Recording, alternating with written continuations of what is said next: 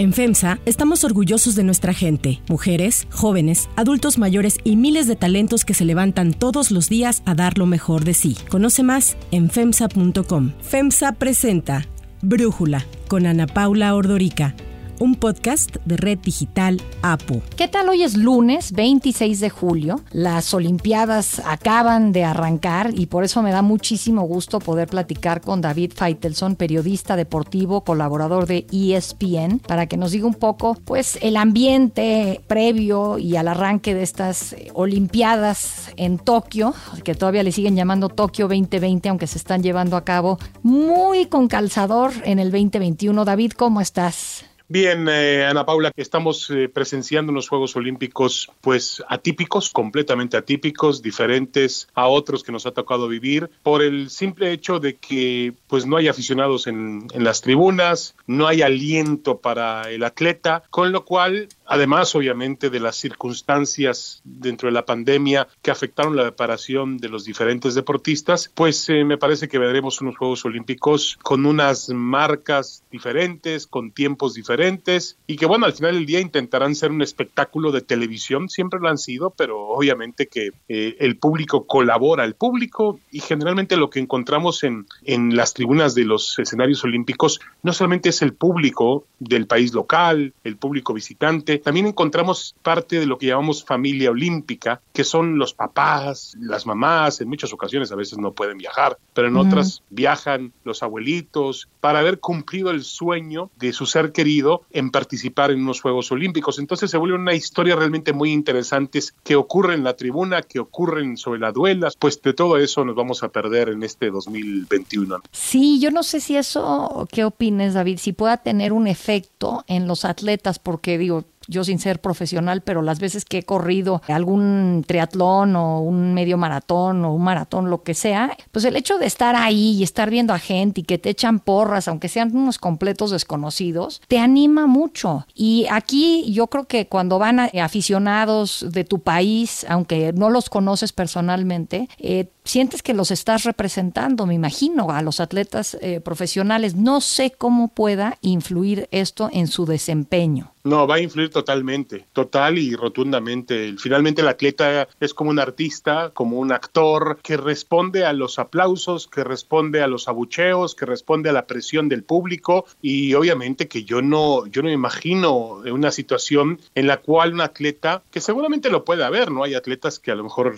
tienen un pánico escénico a, los escenarios donde hay público y podrán concentrarse mejor. Yo he platicado con muchos deportistas que me dicen, es que nosotros no, al momento en que que estamos compitiendo nos desconectamos de tal forma que, que, que, estamos metidos dentro de la competencia e ignoramos lo que pasa hacia afuera. Pero, por ejemplo, eh, ahora nos ha tocado ver en los últimos dos, tres Juegos Olímpicos dos atletas que ya no veremos más, como Usain Bolt y como Michael Phelps, quizá el mejor nadador de todos los tiempos, quizá el mejor atleta de pista y campo que jamás hayan visto los Juegos Olímpicos, que conectaban, sobre todo Bolt, conectaba demasiado con el público, se comunicaba demasiado con ellos les pedía aplausos, volteaba a verlos antes de la salida de los 100 metros y después festejaba con ellos en la tribuna. Era realmente un atleta que parecía estar disfrutando lo que hacía mientras también el público lo disfrutaba. Lo vimos en el estadio Nilton Santos hace cinco años en Río de Janeiro y lo vimos hace aproximadamente nueve años los Juegos Olímpicos de Londres en el estadio de Stratford, cuando realmente volvió a acaparar la, la atención de los Juegos Olímpicos Usain Bolt. Es decir, creo que el público tiene un papel fundamental, importante, en alentar a los atletas, en motivarles, en presionarles, cosa que a mí me parece, Ana Paula, que se van a manifestar directamente en los tiempos, en las marcas, en las actuaciones, creo que, tendremos que acostumbrarnos a eso. Son unos Juegos Olímpicos muy diferentes al resto que hemos visto. Ahora, ahorita que hablas de Usain Bolt o de Michael Phelps, ¿quiénes van a ser las estrellas que sí se puedan ver, que sí podamos ver y de las cuales eh, recomendarías que estemos pendientes, por una parte? ¿Y qué deporte es el que a ti te genera mayor expectativa de pues, estar también pendiente? Mira, yo creo que los Juegos Olímpicos siempre tienen tres deportes base, deportes que son fundamentales para eh, su espectáculo, para su transmisión. Una semana nos quedamos con la natación, otra semana nos quedamos con el atletismo de pista y campo, y en medio de esas dos semanas también, por supuesto, habrá que poner muchísima atención en la gimnasia, ¿no? Creo que esos tres deportes son básicos en los Juegos Olímpicos, más allá de otras actividades que ahora veremos en estos Juegos Olímpicos de Tokio, por ejemplo, les voy a invitar a ver el que no es más que la patineta, ¿sí? De la patineta que nosotros conocemos en la calle, ahora lo han hecho un deporte olímpico, van a convertir dos modalidades, dos especialidades. Una va a ser un parque con las rampas y como es la patineta en las calles, la callejera, la patineta que se practica, que ahora vemos que hay muchas ciudades del mundo que tienen este tipo de tubos, de escenarios, de declives, de rampas para que los chicos jóvenes practiquen pues con la patineta. Tendremos el skateboarding tanto de calle como de, de parque, dos eh, escenarios diferentes, muy parecidos en cuanto a las condiciones. Y en ese sentido, una niña que se llama Sky Brown, británica, pero lo que son las cosas de madre japonesa, ya te imaginarás la combinación británico-japonesa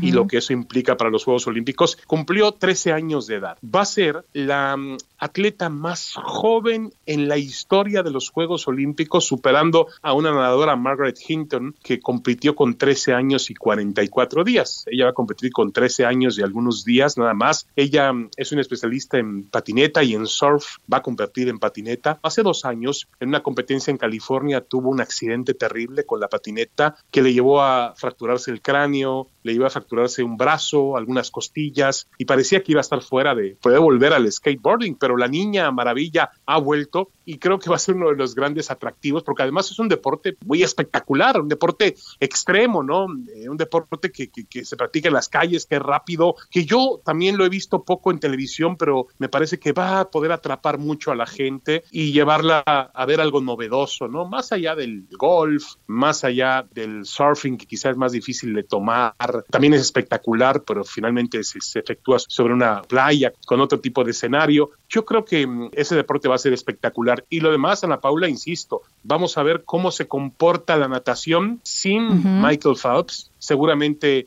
va a aparecer por ahí una figura estadounidense de gran potencial, algunos nadadores de Europa del Este, eh, esta chica Christian Ledecky, la, estadounidense que, que, es una veterana, pero que va a venir a ganar medallas y establecerse como una de las mejores atletas, Alison Felix, una atleta mm, estadounidense en pista y campo, que también recomiendo verla, fue mamá en el 2018, un embarazo también complicado, tiene una historia de vida, y, y después de ser mamá, pues eh, pudo regresar a las pistas de, de atletismo y y ahora lo va a hacer por última ocasión en los Juegos Olímpicos y es una de las candidatas a ganar eh, medalla de oro en las pruebas de 400 metros. Básicamente eso, habrá que estar muy pendientes de los deportes de conjunto. El béisbol, recuerden que en Japón es un deporte nacional, eh, seguramente tendrá una selección muy fuerte. Japón va a mandar deportistas en todas las disciplinas y conociendo el potencial de los japoneses, estoy seguro de que van a poder instalarse entre los detrás de Estados Unidos, yo lo veo como segundo, tercero en la tabla general, aprovechando su capacidad de equipo de casa. También, eh, Ana Paula, los deportes de los deportes orientales. Hablo del taekwondo, hablo del judo, eh, deportes que realmente tienen un apego hacia los países de Asia, que también van a crecer en su trabajo porque envían delegaciones grandes, están en la zona, se conocen perfectamente bien, hablo de China, hablo de Corea del Sur, ese tipo de países va a ganar muchas medallas y va a ser protagonistas de esos Juegos Olímpicos. Al final del día vamos a ver un espectáculo de televisión. La NBC en Estados Unidos, Ana Paula, ha reportado, fíjate lo que son las cosas, ha reportado que en cifras había vendido en publicidad 1.250 millones de dólares superando, superando la cantidad vendida en los Olímpicos de Río. Lo vendió hace un año, pensando que los Juegos Olímpicos se iban a efectuar en el verano. Es decir, hay expectativa, hay, hay mucha expectación, y hablo de NBC porque es el televisora que más paga por derechos de Juegos Olímpicos. Después sigue Eurosport y después siguen los canales de OTI, que finalmente es parte de la, la distribución en México.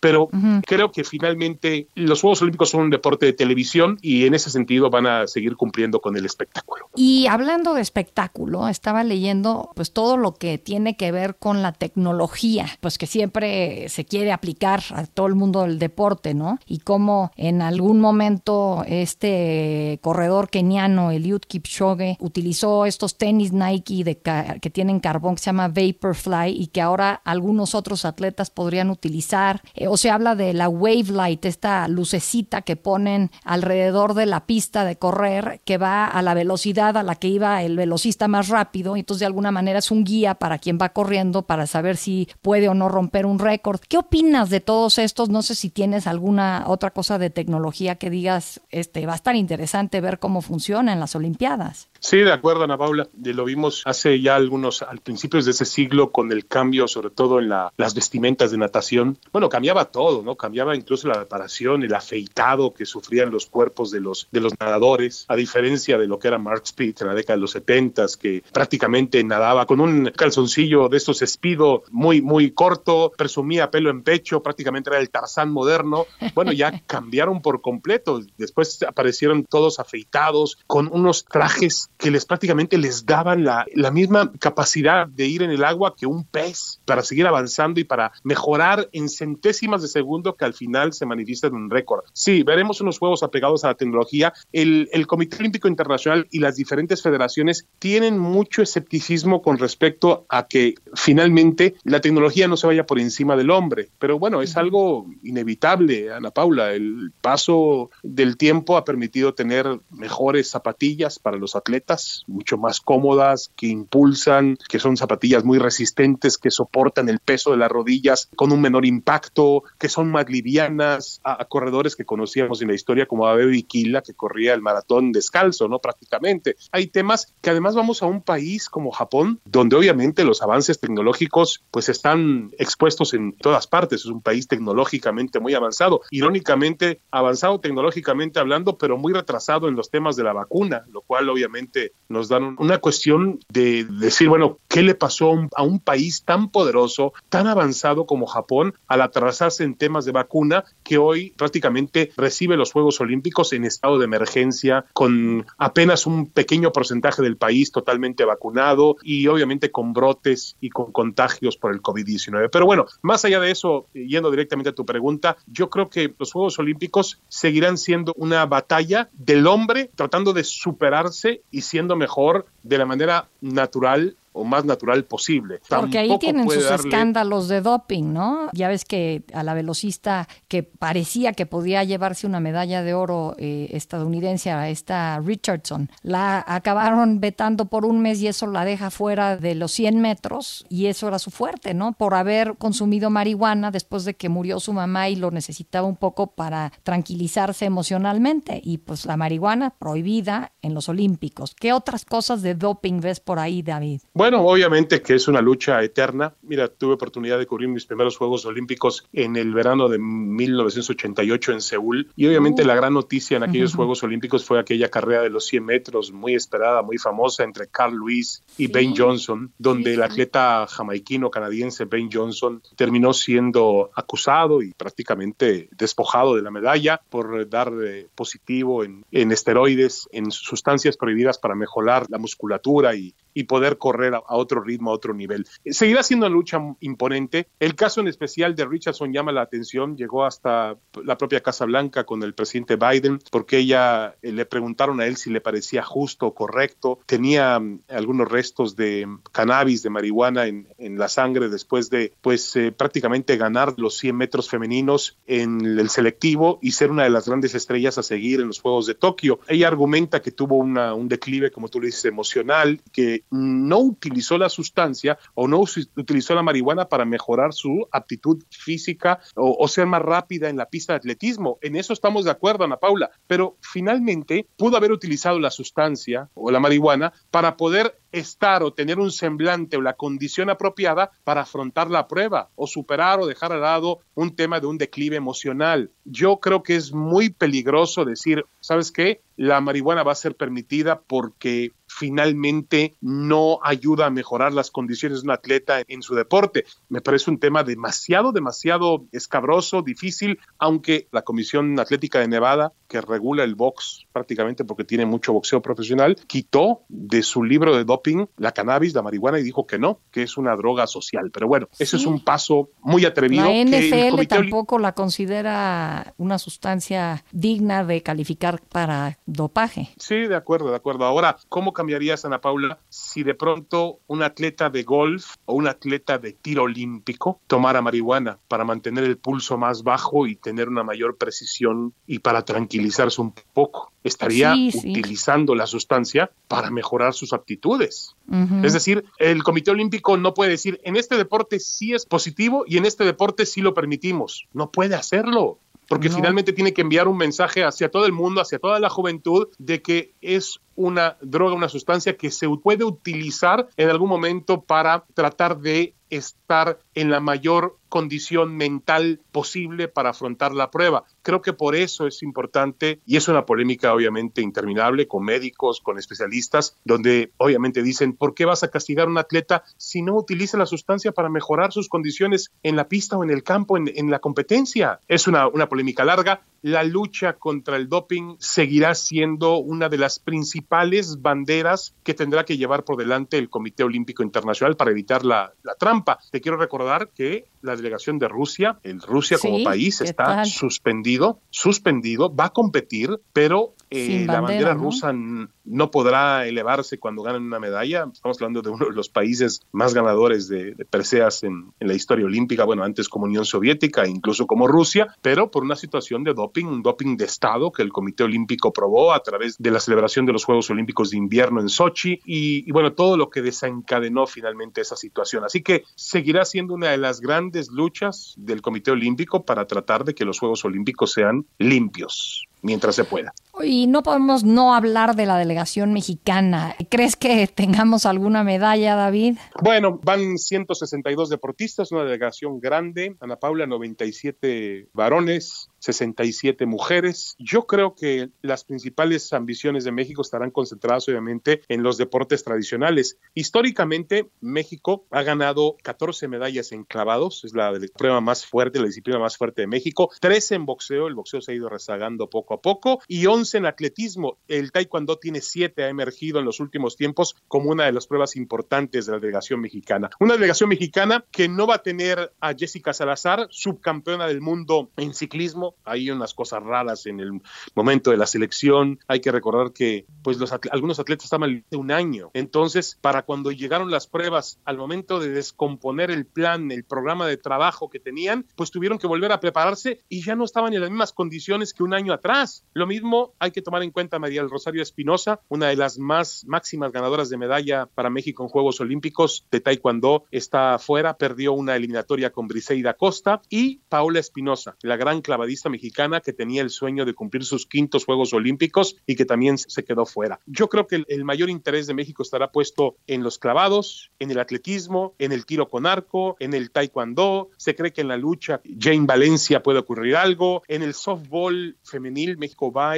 vez. Eso es interesante. México va en deportes de conjunto representado por softball femenil, por béisbol, su lugar en Juegos Olímpicos, y va representado por el fútbol. Es decir, vamos a ver si los deportes se dice por ahí que un, país es tan poderoso deportivamente hablando como lo son sus deportes de conjunto. Vamos a ver qué tipo de actuación tienen esas tres selecciones. Me quedo con, volviendo al taekwondo, me quedo con Carlos Sansores, Briseida Costa, la que eliminó a María Espinosa. Creo que el taekwondo es un deporte que siempre deja medallas para México. El problema es que va a Oriente y es el deporte nacional coreano y los coreanos van a ir con mucha fuerza, están muy cerca, están en un vuelo de una hora, hora y media a Tokio, así que van a estar con mucha presencia. Me quedo con ellas enclavados. Hay que tomar en cuenta a Alejandra Orozco y a Gabriela Agúndez. Eh, van a competir en 10 metros sincronizados. Creo que es la pareja más poderosa que tiene México en cuanto al equipo de clavados. Y en caminata, que alguna vez fue una potencia, México ha decaído mucho en los últimos tiempos. Recuerden que no está Lupita González, medallista de plata en Río de Janeiro. Tuvo temas de doping, salió positiva y no pudo nunca recuperarse. Y veremos si una chica joven como Valeria Ortuño, que ha tenido buenas marcas, termina también acercando al podium. Eh, no podemos de ninguna manera tomar en cuenta lo que pasó en Lima 2017, que fueron los Juegos Panamericanos, donde México rompió todos los récords de participación y ganó 37 medallas de oro y llegó a un total de 136, porque el nivel sube mucho en los Juegos Olímpicos, Ana Paula. Pero bueno, yo tengo esperanza de que México aspire a acercarse a una cifra siendo positivos de 5, 6, siete medallas, pues sería una, una cifra interesante. Dadas las condiciones en las que se encuentra el deporte mexicano, hubo un presupuesto cercano a los 575 millones de pesos, que parece una cifra muy buena, pero realmente comparada con lo que invierten las grandes potencias del deporte no lo es. El deporte en México no es una prioridad. El deporte no ha sido una prioridad precisamente del sexenio, no lo ha sido de ninguna manera. Las mejoras que se esperaban con Ana Gabriela Guevara al frente de la Comisión Nacional del Deporte, pues nunca llegaron y muchos atletas se han quejado del trato, de las condiciones de una Ana Gabriela que parece más bien apegada a cuestiones políticas que a tratar de darle al deporte lo que ella misma sufrió cuando fue una de las grandes deportistas que ha dado México. Pero bueno, es la historia de siempre, ¿no? Vamos a ver eh, cómo el atleta mexicano puede sublevarse, cómo puede eh, competir, cómo puede dar la cara, sacar su personalidad y lograr una buena actuación para la delegación mexicana. A diferencia de mm,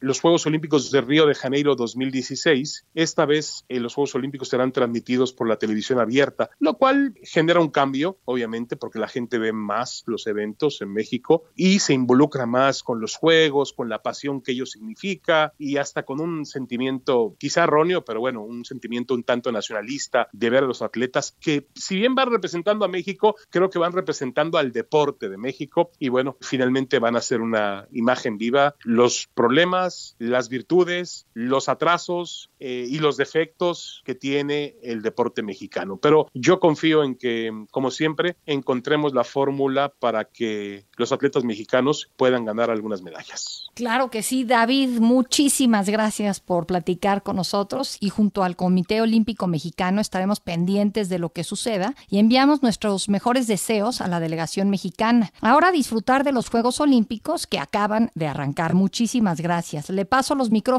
a Elizabeth Rangel para que nos dé las noticias más importantes. Si te gusta escuchar Brújula, te invitamos a que te suscribas en tu aplicación favorita o que descargues la aplicación Apo Digital. Es totalmente gratis y si te suscribes será más fácil para ti escucharnos. Además, nos puedes dejar un comentario o calificar el podcast para que sigamos creciendo y mejorando para ti. Gracias Ana Paula, estos son los temas del día. México obtuvo su primera medalla de bronce en equipos mixto de tiro con arco, con Alejandra Valencia y Luis Álvarez que derrotaron al equipo de Turquía. Alexa Moreno se clasificó a la final de salto de caballo y se convirtió en la segunda gimnasta mexicana que consigue una final en esa categoría. La prueba será el 1 de agosto a las 3 de la mañana, hora de México. A partir de hoy, 13 estados regresan al color naranja del semáforo COVID, entre ellos la Ciudad de México y el Estado de México y otros 15 estarán en amarillo. Sinaloa permanece en rojo y solo tres, Aguascalientes, Chiapas y Coahuila, estarán en verde. En Veracruz, el presidente anunció 50 mil millones de pesos adicionales para la Guardia Nacional y respaldó el uso de las Fuerzas Armadas en tareas de seguridad pública.